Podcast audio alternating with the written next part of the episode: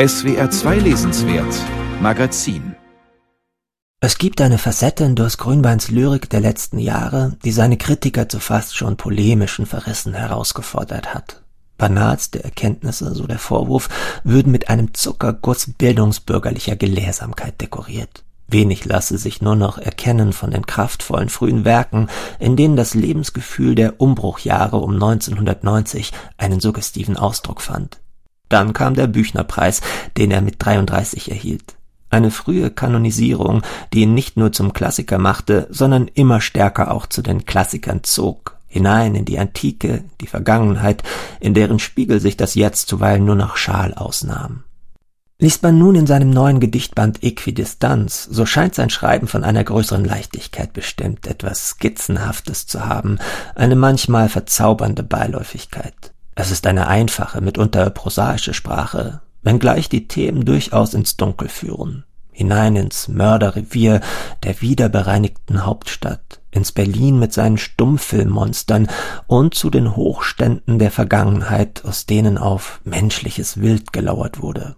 In neun Abteilungen und annähernd 100 Gedichten führt uns Grünbein durch die Zwielichtzonen der Metropole, wo wir Georg Heim, Siegfried Krakauer und Walter Benjamin begegnen und wo die Vergangenheit die Gegenwart fast absorbiert.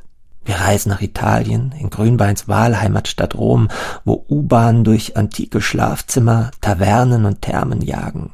Gottfried Benn oder Paul Celan grüßen von weitem fast dezent. Es geht auf Inseln und in die geheimnisvolle Unterwasserwelt zu Laichkräutern, Plankton, Kaulerpa und wogenden Posidonien. Und all diese Bewegungen durch verschiedene Schichten, historische und geologische, durch Denk- und Möglichkeitsräume münden ins Titelgedicht Äquidistanz. Mehr bei den Dingen als bei den Worten zu sein oder zwischen den Worten und den Dingen in einem Niemandsland, zwischen den allzeit vibrierenden Gehirnen, innen wie außen, gleich nah und fern, zwischen den Polen, den Thesen, den Fronten in mittlerem Abstand, anderswo, anderswo.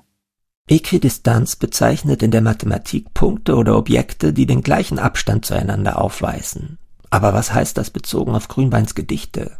Der Titel führt womöglich ins Zentrum eines Werks, in dem das Ferne so nah ist wie das nahe Fern, die Vergangenheit so gegenwärtig scheint, wie die Gegenwart schon den Nimbus des Vergangenen trägt. Du bist nicht ganz da, das wird dem lyrischen eher vorgeworfen. Nicht ganz da, das heißt, in Gedanken zu sein, zwischen den Worten und den Dingen. Grünbein war zu allen Phänomenen den gleichen Abstand. Parallelen ziehen, darum ist es ihm zu tun. Entsetzt nur von der Idee, dass sie einander im Unendlichen schneiden. In freien, wenngleich sehr rhythmischen Formen, die einzelnen Strophen gehorchen weniger einem metrischen Prinzip, erscheinen vielmehr wie Gedankeneinheiten, sucht Grünbein nach historischen Parallelen. Er zieht Linien, beschreibt Kurven und bleibt doch immer als Beobachter distanziert, zum 20. Jahrhundert wie zum Jetzt. Historische Wasser, aus vielerlei Zeiten legiert, mit Toten gefüttert, Revolutionen, von Industrie satt. Gleichgültig fließen sie an Lagerhallen, Fabrikruinen, neuen Reihenhäusern vorbei, von Schloss zu Schloss. Sie fließen im Kreis, wie durch alle Haushalte Strom fließt und die Großstadt erhält. Modernes Recycling. Als wäre das Unbewusste ein Urstromtal. Wer bin ich an dieser Stelle der Chronik? Ich gehe, sehe das Ganze und bin doch nicht mit im Bild. Ein Schwanenpaar treibt in der Rinne, die Hälse abgeschnitten im Spiegel der Dämmerung. Neujahrsabend, Heimkehr, das Jahr hat begonnen. Viele von Grünbeins neuen Texten lassen sich durchaus als Antwort lesen auf die Geschichtsvergessenheit neurechter Intellektueller, die sich in ihrer Meinungsfreiheit eingeschränkt fühlen oder sich in einen revisionistischen Furor reden können. Geschichte aber, darauf beharrt Grünbein, schreibt sich ein in die Poesie. Wie und warum sie das tut, darüber hat Grünbein in seinen Oxford Lectures jenseits der Literatur geredet. Seine Oxford Lectures beginnen mit der Briefmarkensammlung des Kindes, darunter ein verbotener Schatz, Marken mit Hitlers Profil. Diese Episode findet sich jetzt verwandelt im Gedicht Die Liebe im Dritten Reich wieder. Die violette Briefmarke zeigt ihn im Profil, den Führer der Deutschen. Der Gedanke, Millionen Zungen haben ihn damals abgeleckt. Natürlich von hinten nur, unbewusst. Grünbeins Gedichte haben etwas Zeitloses. Sie sind nicht avanciert oder avantgardistisch. Ihnen wurde eine gewisse Kühle attestiert, und doch stechen aus dem erzählerischen und reflektierenden Duktus immer wieder Bilder heraus, die sich einprägen. Der Kanal, der sich durch die Nacht windet, wird zur frischen Reptilienhaut, der feuchte rosa Marmor in Parma glänzt wie Gaumenfleisch.